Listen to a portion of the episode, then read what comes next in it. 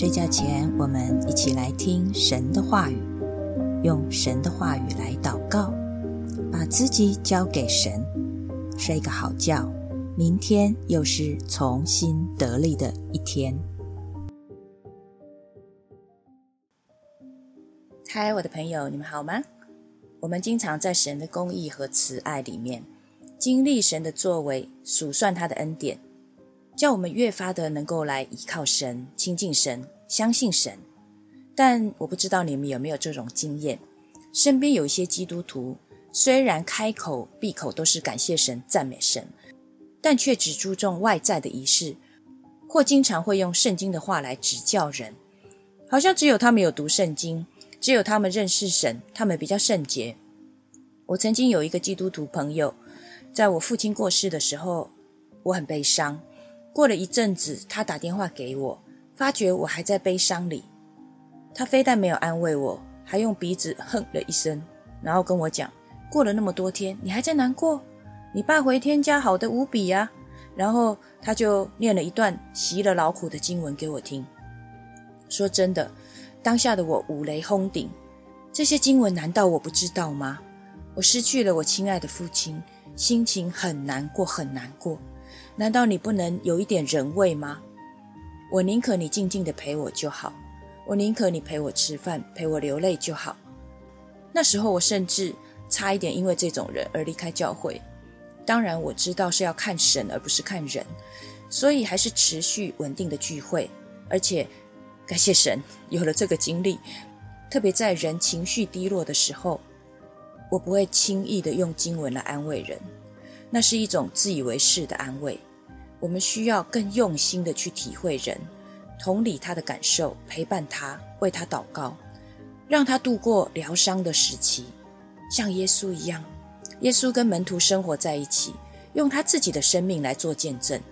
耶稣对经文比我们还熟悉一百倍，耶，但是他不会动不动就用经文来指教人。他不是宗教，他有温度，不是冷冰冰的教条。耶稣就是生命。他要拯救我们的生命，他懂得同理我们的生命，进而鼓励我们、提升我们、帮助我们。因此，我们要学耶稣，愿意倾听，愿意陪伴，用生命影响生命，要活出经文的力量，而不是试图用经文来说教。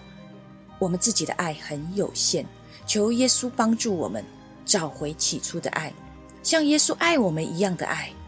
在诗篇的四十篇，大卫很明白，献祭的宗教仪式原是好的，但远远比不上遵行神的旨意来让神喜悦。我们这些蒙恩的罪人，千万不要自以为哦，老基督徒了，很有经验，变成倚靠宗教而自己却不自知。愿我们都能够听见圣灵的提醒，感谢主。我们来读诗篇四十篇一到十一节，我们一起来读。我曾耐心等候耶和华，他垂听我的呼求，他从祸坑里，从淤泥里把我拉上来，使我的脚立在磐石上，使我脚步稳当。他使我口唱新歌，就是赞美我们神的话。许多人必看见而惧怕，并要倚靠耶和华。那倚靠耶和华，不理会狂傲和偏向虚假之辈的，这人变为有福。耶和华我的神呐，你所行的奇事，并你向我们所怀的意念甚多，不能向你成名。若要成名，其事不可胜数。祭物和礼物，你不喜悦。你已经开通我的耳朵，凡祭和赎罪祭非你所要。那时我说：“看哪，我来了。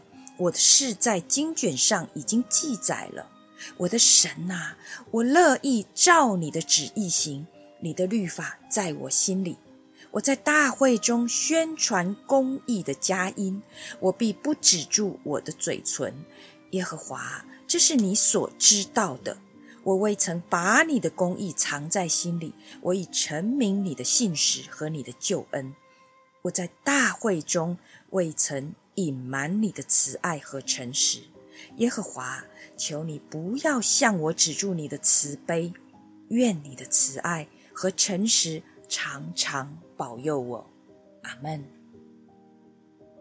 我们一起来祷告，亲爱的主，感谢你，是你把我们从祸坑、从淤泥里面把我们救拔出来，是你垂听我们的呼求。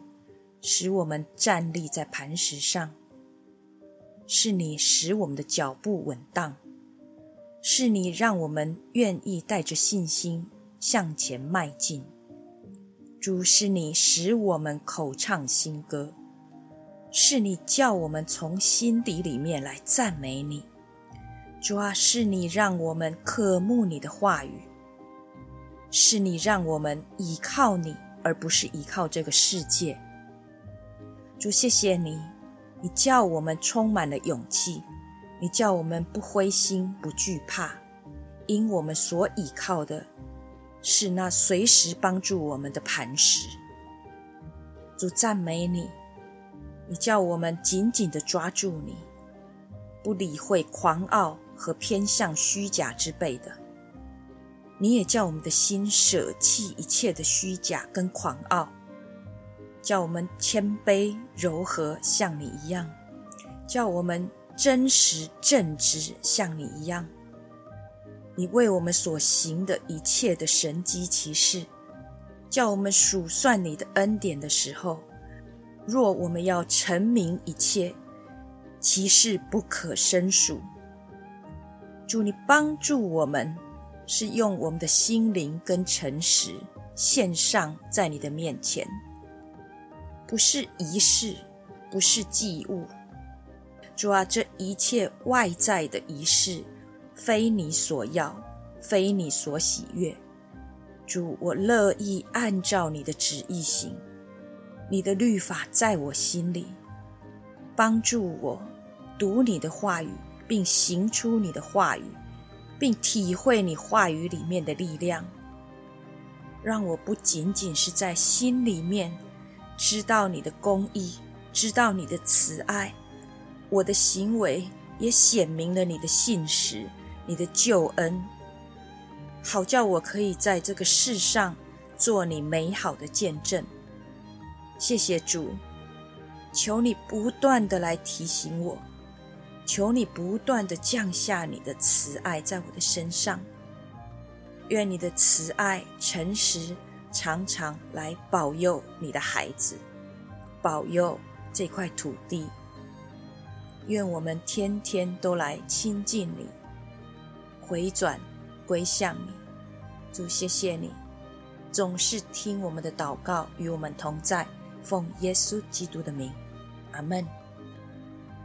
晚安，祝你有个好梦，神与你同在。